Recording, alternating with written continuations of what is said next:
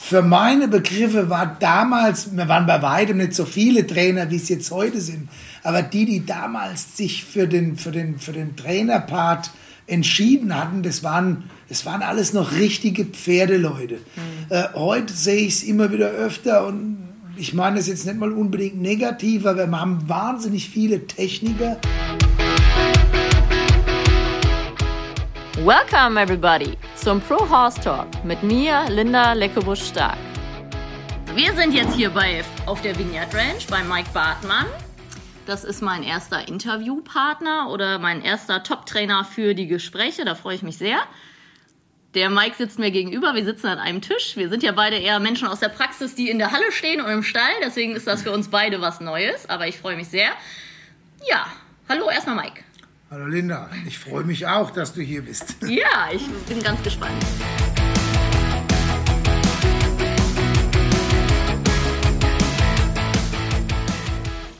Ich heiße dich. Herzlich willkommen zu dem Podcast rund um das Thema Pferdeausbildung. In diesem Profi-Talk werde ich mich mit kompetenten und deshalb äußerst interessanten Persönlichkeiten aus dem Western-Pferdesportbereich austauschen. Hier geht es nicht nur um die Pferde, sondern auch um die Menschen, die tagtäglich mit ihnen zusammenarbeiten und genau deswegen können wir alle von ihren Erfahrungen profitieren. Du interessierst dich für verschiedene Ausbildungswege und Trainingsphilosophien für dich und dein Pferd? Dann bist du hier beim Pro Horse Talk genau richtig. Vielleicht können wir ja so anfangen. Ähm, woher kennen wir uns? Also ich kenne dich ja schon seitdem ich denken kann. Ja, Aber das begann im Prinzip schon. Ich bin ja als äh, junger Mensch schon viel unterwegs gewesen mit meinen Eltern zum Turnier, habe selbst 86 mit der Turnierreiterei, mit der aktiven Turnierreiterei begonnen und kann mich also auch noch sehr gut an meinen ersten Turnierstart in Nümbrecht erinnern, 1986. In der Jugendtraining wurde ich damals Zweiter mit einem Pferd, der hieß American Will Van. Und äh, da war ich damals Zweiter in der Jugendtraining, direkt hinter Miriam Heimberg, die damals eine Koryphäe in den Jugendklassen war. Und äh, ja, seit dieser Zeit war ich dann eigentlich regelmäßiger Gast in Nürnberg und habe auch des Öfteren meist meine Osterferien bei euch verbracht und bin dort zusammen mit deinem Vater und all den anderen, die dort geritten sind, äh, fleißig mitgeritten. Ja, das war natürlich da, äh, 86 hast du gesagt, ne? 86, da, da, war ich zwei Jahre alt, ich bin 84 geboren. Ich wusste gar nicht, dass wir so früh schon Turniere hatten. Ja. Ähm, ich erinnere mich noch an die Youth Camps mit Sascha Tittchen, Grisha Ludwig, Hünnekins. Genau, Sebastian. das, war, das waren, äh, hatten wir damals, äh, das war brop, brop, brop, 91 oder, ja, müsste 91 oder 92 gewesen sein. Ich glaube im Frühjahr 92 zwar waren es die Vorbereitungskurse für den Youth Squatters World Cup. Hatten wir damals eigens Ruth Allen eingeflogen als unseren Coach und hatten dann äh, bei euch auf der Anlage die Möglichkeit halt mit für jeden äh, bis dato fremden Pferden zu arbeiten, um äh, ein gutes Bild darüber zu kriegen, wer sich denn letztendlich eignet, um Deutschland beim Youth World Cup vertreten zu können. Genau, ne? wir hatten damals sehr viele Verkaufspferde, sprich genug Pferde, die die Jugendlichen reiten konnten. Ähm, da erinnere ich mich auch noch schwach dran, aber ich ja. habe natürlich deine Internetseite recherchiert und da mhm. stand, glaube ich, 88 Europameister oder sowas, deine ersten großen Erfolge mhm. und dann Anfang der 90er im Youth World Cup mit ja, Deutschland, ne? Genau. Wer war da im Team? Genau, also 90 war ich das erste Mal mit im Team. Das war in Calgary auf Spruce Meadows gewesen. Äh, damals war im Team gewesen Lars Mühlenbeck, Daniel Pitsch, Helen Hilgemann, Marc Kleinmann und meine Wenigkeit. Und da sind wir damals, ich glaube, fulminant Siebter geworden. Da haben wir uns nicht groß mit Ruhm bekleckert. Aber wir waren alles in allem auch noch eine relativ unerfahrene Mannschaft. Es war Neuland für uns alle, war ein super Erlebnis. Und dann 92 war ich zum zweiten Mal dabei. Und äh, da wurden wir dann schon Vierter in der Gesamtwertung. Und da war für mich das absolute Highlight, dass ich äh, damals die äh, Cowhorse gewinnen konnte. Habe praktisch den Youth World Cup Titel in der Cowhorse gewonnen und habe diesen Titel auch äh, nie wieder abgeben müssen, weil es das letzte Mal war, dass Cowhouse auf dem Youth World Cup stattgefunden hat. Und äh, ja, und damals im Team waren dabei die Ramona Herfellner, äh, die Isabel Kleinmann. Krischer?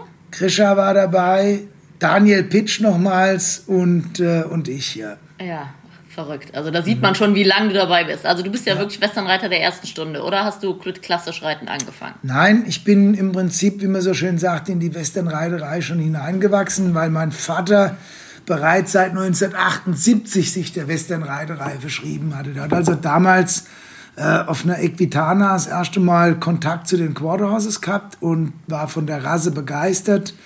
Äh, dann entstand der Kontakt zum Ellen Jacob und dann äh, hat es also nicht mehr lange gedauert, ist das erste Quarterhouse bei uns eingezogen. Und äh, ja, da bin ich im Prinzip damals mit Quarterhouses sozusagen groß geworden. Ja, tatsächlich. Also ich habe gedacht, ich wäre immer die erste Generation, der es möglich war, aber anscheinend war es schon vor mir möglich. Aber dann bist du, glaube ich, wirklich mit Grisha und der Altersklasse die ersten, die das, die Möglichkeit hatten, in Deutschland überhaupt damit groß zu werden. Ja.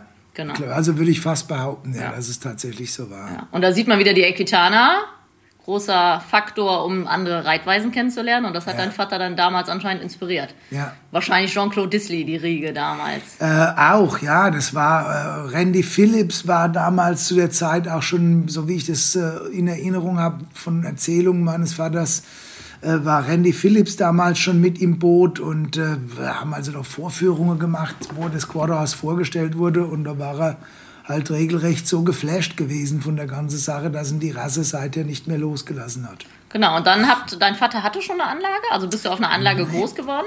Nein, ja, Anlage konnte man das nicht wirklich direkt nennen.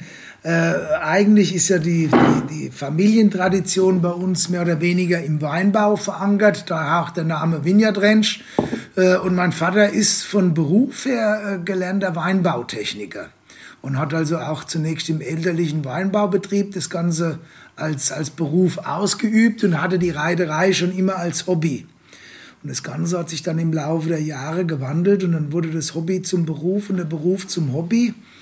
Und angefangen hat alles auch wieder praktisch auf seinem elterlichen Hof, wo dann die, ein Teil der Rinderstelle umfunktioniert wurde in Pferdestelle und dann wurde ein bisschen angebaut und ein Roundpen und da haben wir jahrelang drin trainiert und dann ist irgendwann der Wunsch nach einer größeren Anlage entstanden, das Ganze in die Planung übergegangen und ja, so nahmen die Dinge dann ihren Lauf.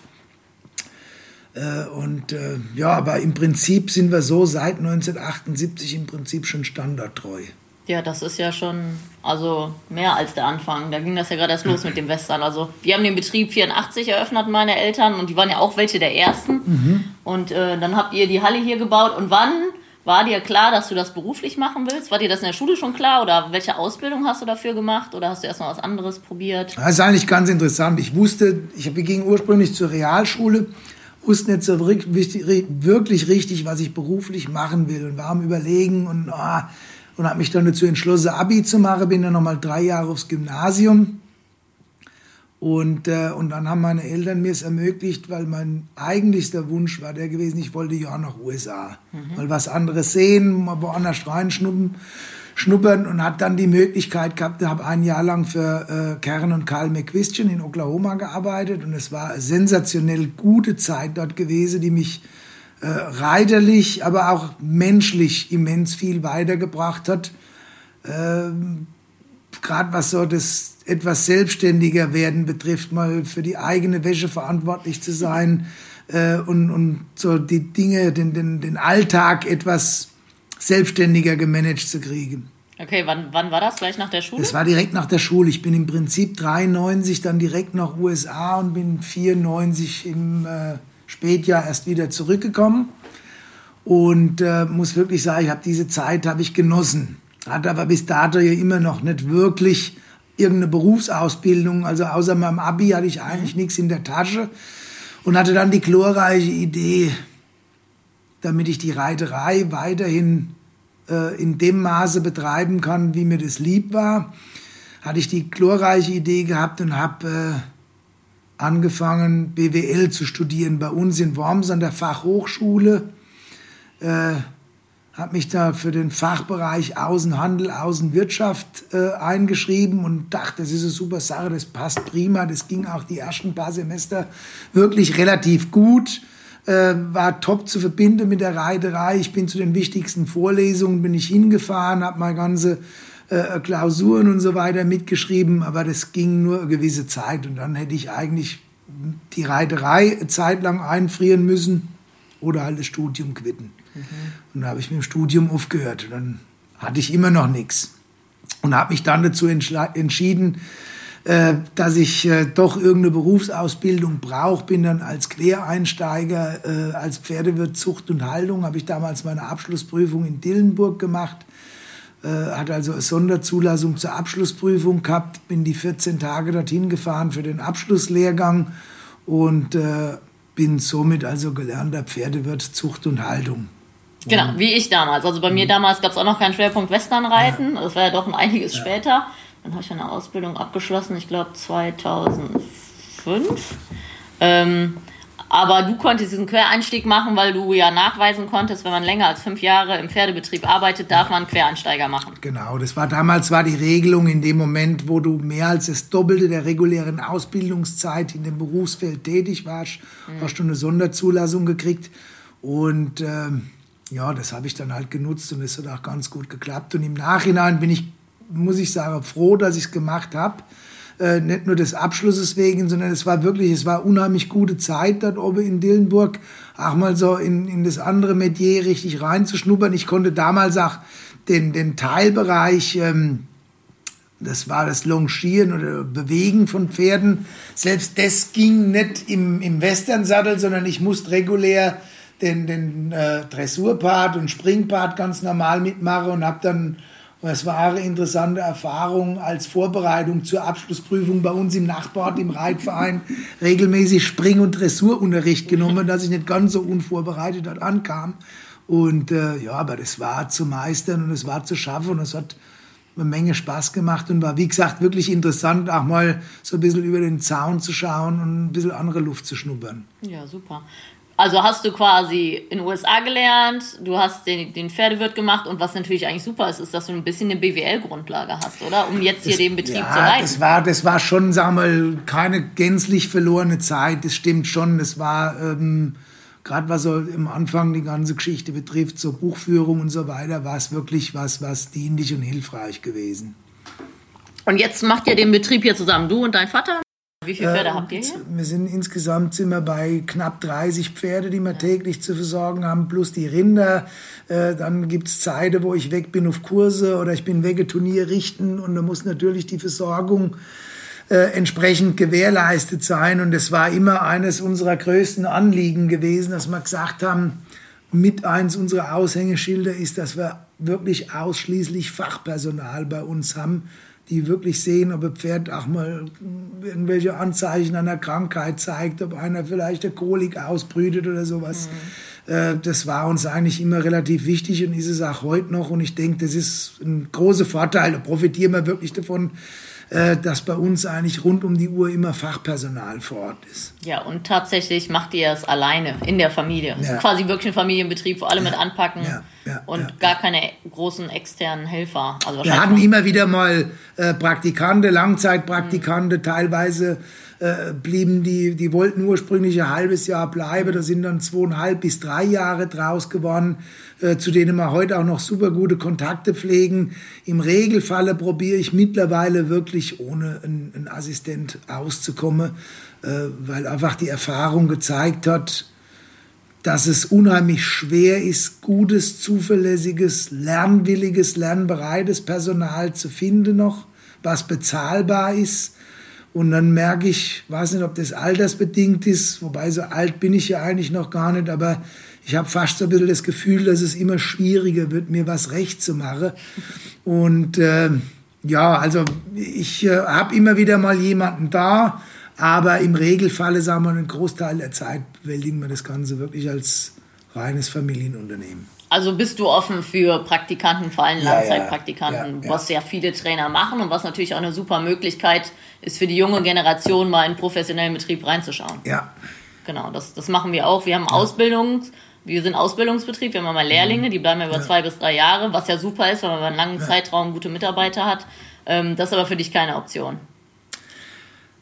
Das Problem ist folgendes: Dafür sind wir eigentlich zu klein weil du brauchst Minimum zwei Azubis.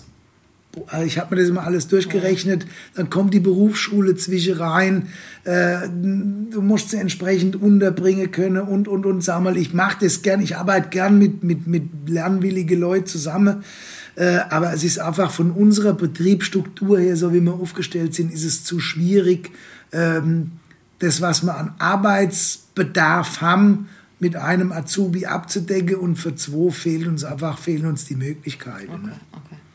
Genau. Und du hast gerade gesagt, du bist selber, du, also du bist gelernter Pferdewirt, dann hast mhm. du ja auch einen Trainer A, glaube ich. Mhm. Den hast du wann gemacht? Müsste ich jetzt lügen, ja. müsste ich nachschauen. 90er, Anfang 2000? Nee, nee, nee, das war damals zur Zeit, als die EWU das gerade, es war relativ neu noch alles. Es war nicht das erste mhm. Jahr, aber es war noch relativ neu. Und äh, da hatte die EWU damals äh, verschiedene Persönlichkeiten dazu eingeladen zum Lehrgang. Wir haben uns damals in Warendorf äh, bei der FN getroffen, haben Pferde mitgebracht und haben da intensiv mehrere Tage zusammengearbeitet. Also alles Unsere, Profis, ne? Ja, alles Profis. Der George war damals dabei, Maschalani, der Roger Kupfer war dabei. Oh, ich müsste lügen. Der Oliver Venes war mit dabei gewesen und haben also im Prinzip äh, mehrere Tage daran gearbeitet, unser Trainingsphilosophie so ein bisschen erörtert, haben Probereit-Unterricht gehalten. Also es war nicht so, dass die gesagt haben, hier habt ihr euren Schein, danke, dass ihr da wart.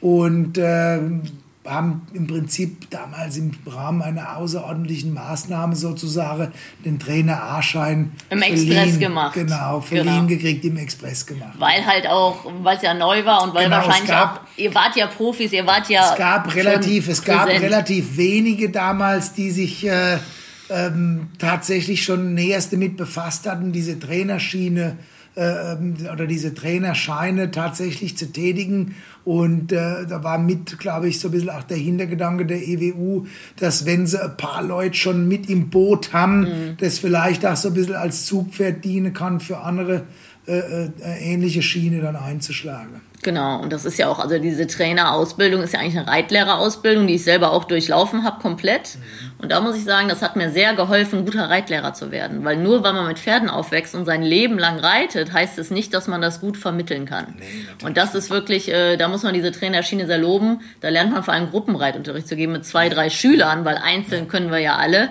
Aber alle drei haben bezahlt, heißt es so schön. Ja. Und dann, das ist halt die Kunst, unterrichten zu lernen. Und das hat mir persönlich sehr viel gebracht. Und ähm, in der Schiene bist du aber gar nicht mehr aktiv, weil du halt genug andere Projekte hast, kann man so sagen, als Richter, Trainer, ja, Kursleiter. Klar, das ist, äh, das ist natürlich immer so ein bisschen der Spagat. Machen wird man gern viel, aber wie viel kann ich mir, wie viel kann ich der Familie zumuten? Mhm.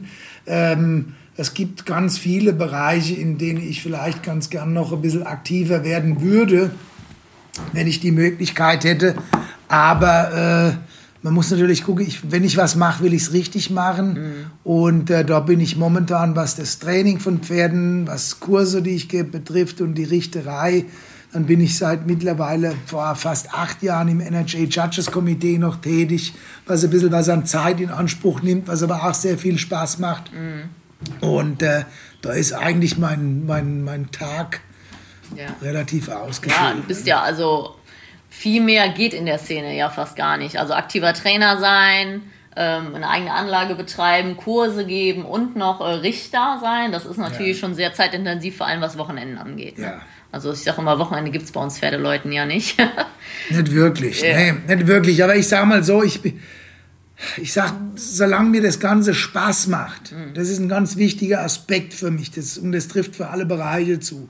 Ob das das Training ist, ob das die Richterei ist oder ob das die Kurse sind.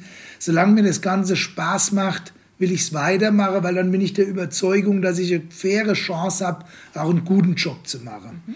Und äh, das ist der große Vorteil, wenn man so ein bisschen weitschichtiger aufgestellt ist, wie ich das jetzt bin, äh, mir wachsen die Kurse nicht über den Kopf, mir wächst die Richterei nicht über den Kopf, äh, weil ich viel Abwechslung einfach drin habe. Und äh, also wenn ich jetzt jedes Wochenende Kurs geben müsste, hätte ich wahrscheinlich Bedenken, dass die Qualität darunter leidet, weil du irgendwann einfach ausgebrannt bist. Ja. Und das ist das, wovor ich am meisten Angst habe, dass irgendwann die Kursteilnehmer sagen, ein Kurs beim Bartmann schenkt dir es. Der Typ hat keinen Bock, der ist null motiviert, mhm. der reißt seine Stunden runter, kassiert einen Haufen Kohle und wenn er wieder fährt, weißt du genauso viel wie vorher. Ja, ja, das verstehe ich vollkommen. Also das ist äh, auch ein bisschen meine Philosophie. Man, man ist nur gut in dem, was man tut. Und wenn man es gerne tut, dann merken das die Leute und die Pferde ja auch. Ne? Und dann kann man auch Qualität liefern. Ja, ja, und ja, ähm, man muss sich ja nichts vormachen. In unserer Branche reich werden wir davon sowieso nicht. Also wir haben halt nee. den Luxus, das zu tun, was wir gerne tun und davon zu leben. Aber wir machen es ja nicht, um Millionäre zu werden, weil das werden wir niemals schaffen.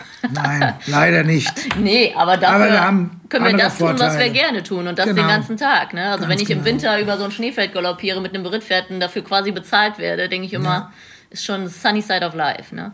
Genau, dann, ähm, also Cory, die Familie McChristian heißt McChristians, ja. Hast du gelernt? Ja. Hast du noch andere, die du so nennen würdest in deiner Ausbildung oder von denen du mit denen du trainiert hast oder gelernt ah, es sind, hast? Es sind ganz, ganz viele und da muss ich fast wieder so ein bisschen auf, auf die, die ganzen Anfänge zurückkommen, wo ich also die Möglichkeit hatte in den Schulferien, die ich ja, wie vorhin schon erwähnt, äh, bei euch auf der Anlage verbracht habe. Beim Roger Kupfer war ich damals mehrfach gewesen, äh, bei, bei Orgeldingers auf der Jom Ranch und es waren damals alles Trainingsbetriebe und Verkaufsstelle. Das ging ja mehr oder weniger so Hand in Hand. Und ich hatte halt damals wirklich den Vorteil gehabt, von ganz, ganz vielen Leuten zu lernen, viele verschiedene Pferde zu reiten. Und ich denke, dass das in unserem Job mit das Aller, Allerwichtigste ist, dass du eine Routine und eine Erfahrung sammeln kannst über all die Jahre hinweg äh, wenn du die Möglichkeiten entsprechend nutzt. Und ich konnte halt da. Ich hatte wirklich, sag mal, äh, durch meine Eltern den, den großen Vorteil gehabt. Die hatten einen großen Bekanntenkreis.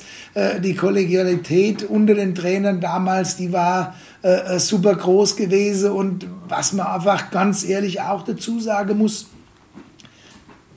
für meine Begriffe war damals, wir waren bei weitem nicht so viele Trainer, wie es jetzt heute sind, aber die, die damals sich für den, für den, für den Trainerpart entschieden hatten, das waren, das waren alles noch richtige Pferdeleute. Mhm. Äh, heute sehe ich es immer wieder öfter und ich meine das jetzt nicht mal unbedingt negativ, aber wir haben wahnsinnig viele Techniker. Der, der Horseman ist der amerikanische oder der Horsemanship-Gedanke, ne? Ja, das, das, das, äh, das war damals einfach, das waren Leute, die haben ihr, ihr Herz und ihre Seele ans Pferd verschrieben gehabt.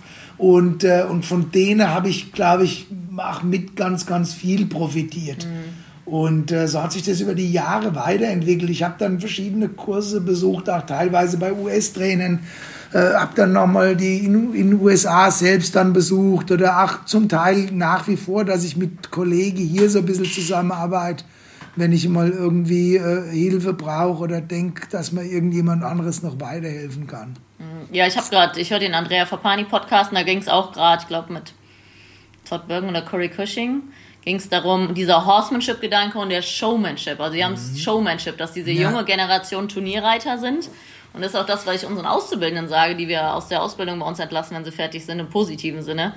Ähm, the real world ist nicht Turnierreiten. The real world ja. ist Lieschen Müller, wo der Haflinger nicht richtig angaloppiert. Und das ist auch gut so. Das sind ja. die Leute, die du super glücklich machen kannst. Und eigentlich ist halt unser Job, dass den, Pferd gut, den Pferden gut geht. Und wenn es den Pferden gut geht, kann man sie gut trainieren. Ja. Dafür musst du aber damit groß geworden sein. Das sind natürlich viele der jungen Generationen, die rutschen gleich in Anführungszeichen ins Turnier reiten. Also die haben nicht wie wir Criollos, Pasos und weiß ich was geritten. Ne? Also ja.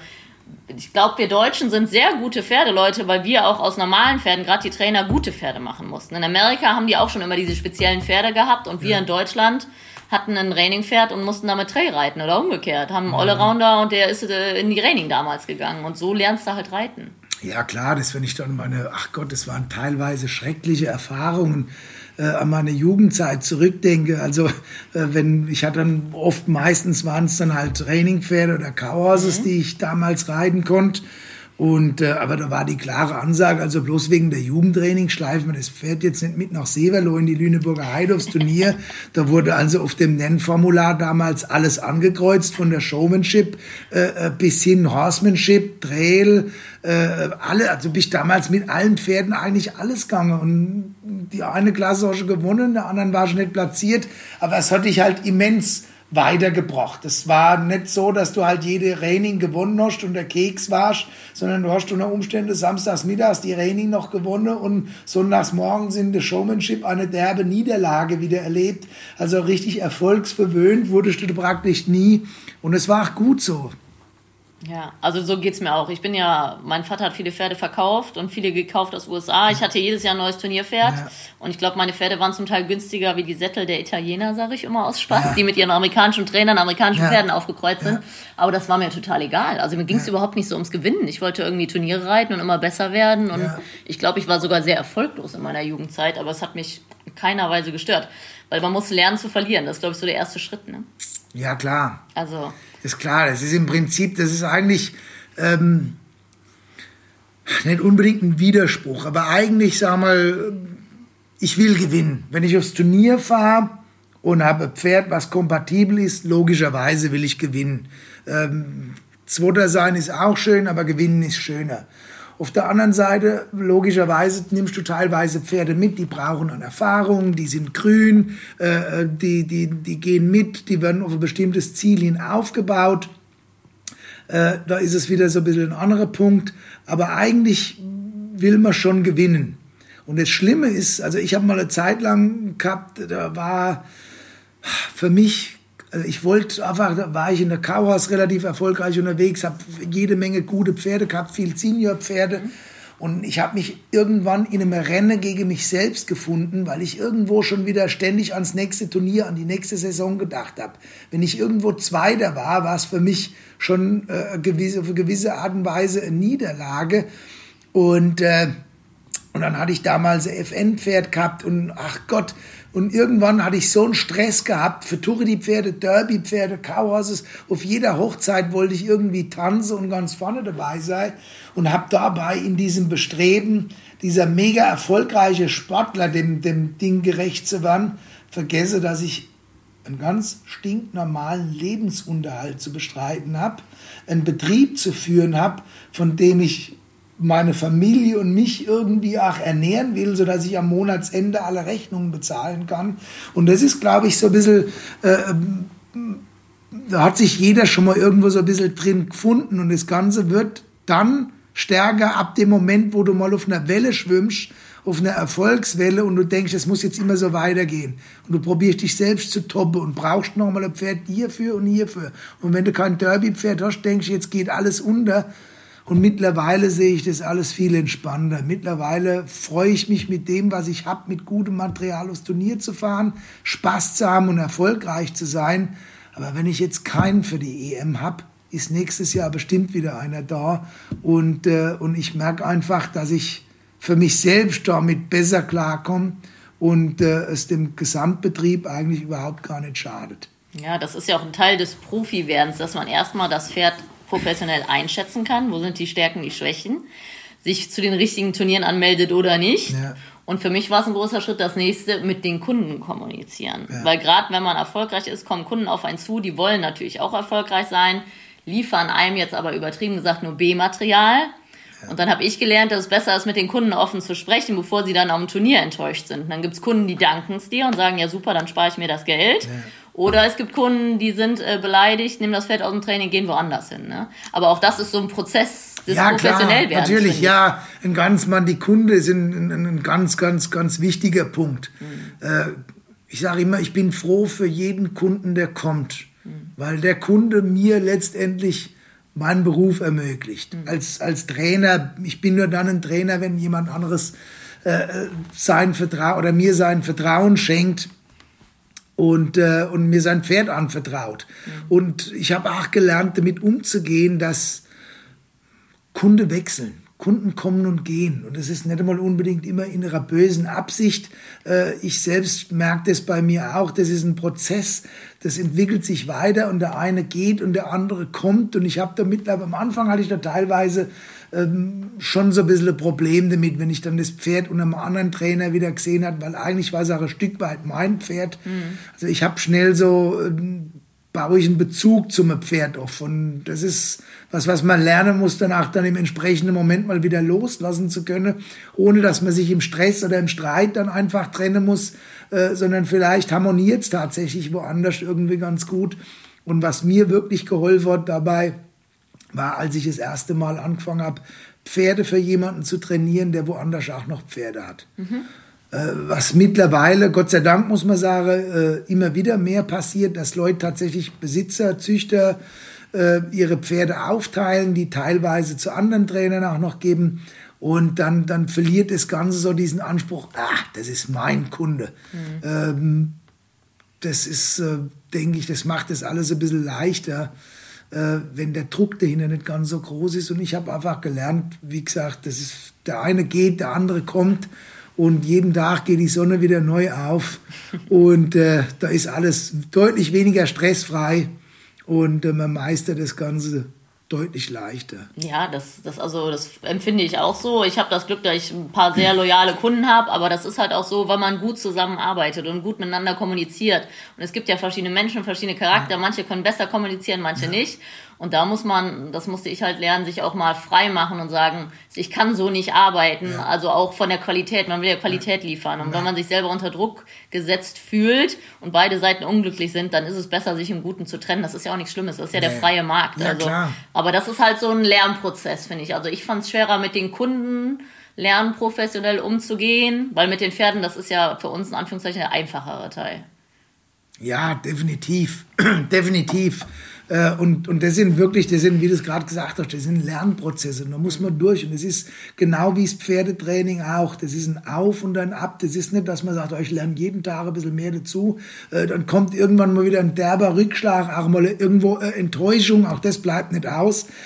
Aber die muss man wegstecken können und, und lerne wirklich damit umzugehen und den Blick stur heil nach vorne richte. Mhm und, und aus den Erfahrungen lerne. Also ich habe auch, das kann ich offen und ehrlich zugeben, ich habe den ein oder andere Kunde einfach mangels Professionalität verloren. Ich habe das nicht in böser Absicht getan, aber ich habe damals einfach bestimmte Dinge die habe ich falsch gemacht. Da habe ich eins, zwei Fehler gemacht und habe damals die Kundschaft verloren. Ich verstehe mich heutzutage, also mittlerweile super gut wieder mit denen. Aber das wäre damals vermeidbar gewesen, denke ich, mit dem, was ich glaube, heute zu wissen. Mhm. Und äh, auf der anderen Seite bin ich wiederum dankbar dafür, dass es passiert ist, weil es hat mich wieder ein Stück weitergebracht. Ja, das ist ja das Schöne an unserem Job. Wir lernen ja von jedem Pferd, von jedem Kunden. Es wird ja eigentlich nie langweilig. Ne? Gerade wenn du noch sagst, ich ja. gebe Kurse, hab da Leute, ich bin auf Turnieren, bin Richter. Ja. Da haben wir schon, glaube ich, extrem viel Glück, dass das so viel Abwechslung ist und so vielseitig. Das ist schon äh, was Besonderes. Es wird ja nie langweilig. Abgesehen davon, dass wir nicht wie Fußballprofis mit 30 verheizt sind, wir werden ja jetzt gerade, also gerade ich, ich habe immer lang zu den jungen Trainern gehört, jetzt gehöre ich das langsam nicht mehr, ich werde jetzt 36 mhm. ähm, und ich werde immer besser, das ist das Coole ja. daran. Also man ja. ist ja noch lang nicht fertig, wenn man nee. so Legenden sieht, wie damals Bozo Rogers oder Benny Gutrone oder so, ja. die sind, die werden ja jedes Jahr besser. Also klar, irgendwann macht der Körper nicht mehr mit, aber...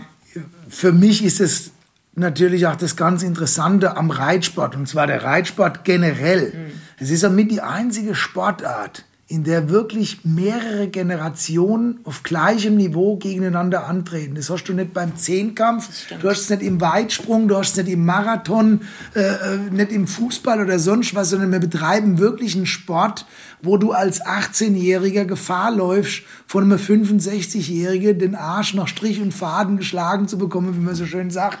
Ähm, und das ist vielleicht auch tatsächlich für viele von uns der Anreiz, sich eben nicht aktiv aus dem Trainingspart schon rauszuziehen und zu sagen, oh, ich sehe jetzt mein Hauptaufgabengebiet mehr in der Richterei oder im Kurse geben, sondern du bist tatsächlich, also mit dir ist auch noch als 60 oder 65-Jähriger ähm, ernsthaft zu rechnen. Ja. Und das habe ich auch so ein bisschen, also ich bin ja noch weit weg und hoffentlich noch, habe noch ein paar Jahre vor mir. Wie alt bist du jetzt? Ich bin jetzt äh, 46, ich werde dieses Jahr 47. Mhm. Aber ich habe damals auch so ein bisschen gedacht, oh, oh, jetzt kommen die ganze Junge schon hinterher und, und der wieder erfolgreich und der wieder erfolgreich. Und es ist ein Hype, der sich immer wieder aufs Neue wiederholt. Äh, aber für mich ist es dann wiederum interessant zu sehen, wie viele nach wie vor auch immer noch im, äh, im Geschäft sind, die damals gemeinsam mit mir angefangen haben. Ich habe Grisha Ludwig, den Grisha habe ich kennengelernt 1989 in Blüderhausen bei Ebert Kleinmann auf der Anlage auf dem äh, Youth World Cup Vorbereitungskurs ähm, für, für Kanada. Da habe ich den Grisha damals kennengelernt. Und seit der Zeit verbindet uns an sich wirklich eine gute Freundschaft. Und wenn man dann sieht, dass, äh, wie sich das Ganze entwickelt hat, wie weit er jetzt auch immer noch sehr, sehr hoch erfolgreich in dem Geschäft drin tätig ist. Das wird ja auch noch ein paar Jahre so bleiben. Das wird jetzt ja. nicht bergab gehen. Der nein, ist eigentlich in der nein, Blüte, nein. Showman technisch ja. seines Lebens. Ja, und er wird, und, und, und sag mal, mir gefällt es heute besser, wie seine Pferde laufen, wie vor 10 oder 15 Jahren. Und ich denke, das ist wirklich der Beweis davor, wie sich ein Trainer weiterentwickeln kann und wettbewerbsfähig bleibt. Äh, wenn das Gesamtkonzept stimmt, wenn, wie du schon erwähnt hast, wenn du einen guten Draht mit der Kundschaft hast, wenn du betriebswirtschaftlich deinen Laden allerlei auf Vordermann hast. Die Reiterei alleine hilft dir ja nicht wirklich zu diesem dauerhaft konstanten Erfolg. Da gehört ja wirklich viel, viel mehr dazu. Und äh, von daher denke ich mal, würde es auch noch eine Zeit lang so bleiben, dass wir uns, äh, so Gott will, in dem Geschäft wacker behaupten können. Ja, ich denke auch im Gegensatz zu den klassischen Leuten, die Pferde haben ja einen ganz anderen Schwung, sind viel größer, sind schwerer zu sitzen, haben mehr Temperament. Da bin ich doch froh, dass ich ein Western-Reittrainer bin, weil ich glaube, was die Bandscheibe angeht, das deutlich länger machen kann und werde. Also ja, klar, das, das ist sicherlich schon die E-Bikes, sage ich immer im Verhältnis. Das stimmt, das stimmt, das stimmt bestimmt. Ähm, Wobei natürlich, äh, du hast vorhin gesagt, den Podcast mit Andrea Fapani, als ich war so ein bisschen geschockt. Ich wusste, dass Todd Bergen schon immer so ein bisschen Probleme mit dem Rücken hat. Ähm, aber selbst für ihn ist es jetzt mit den massiven Rückenproblemen, so wie ich es verstanden habe, mhm. äh, dass er sich mehr auf den Cutting-Bereich mittlerweile fast spezialisiert. Also von daher, Gott sei Dank, ich klopfe auf Holz, mein Rücken macht bisher noch ganz gut mit und äh, von daher denke ich mal, dass man das schon eine Zeit lang noch durchziehen werden.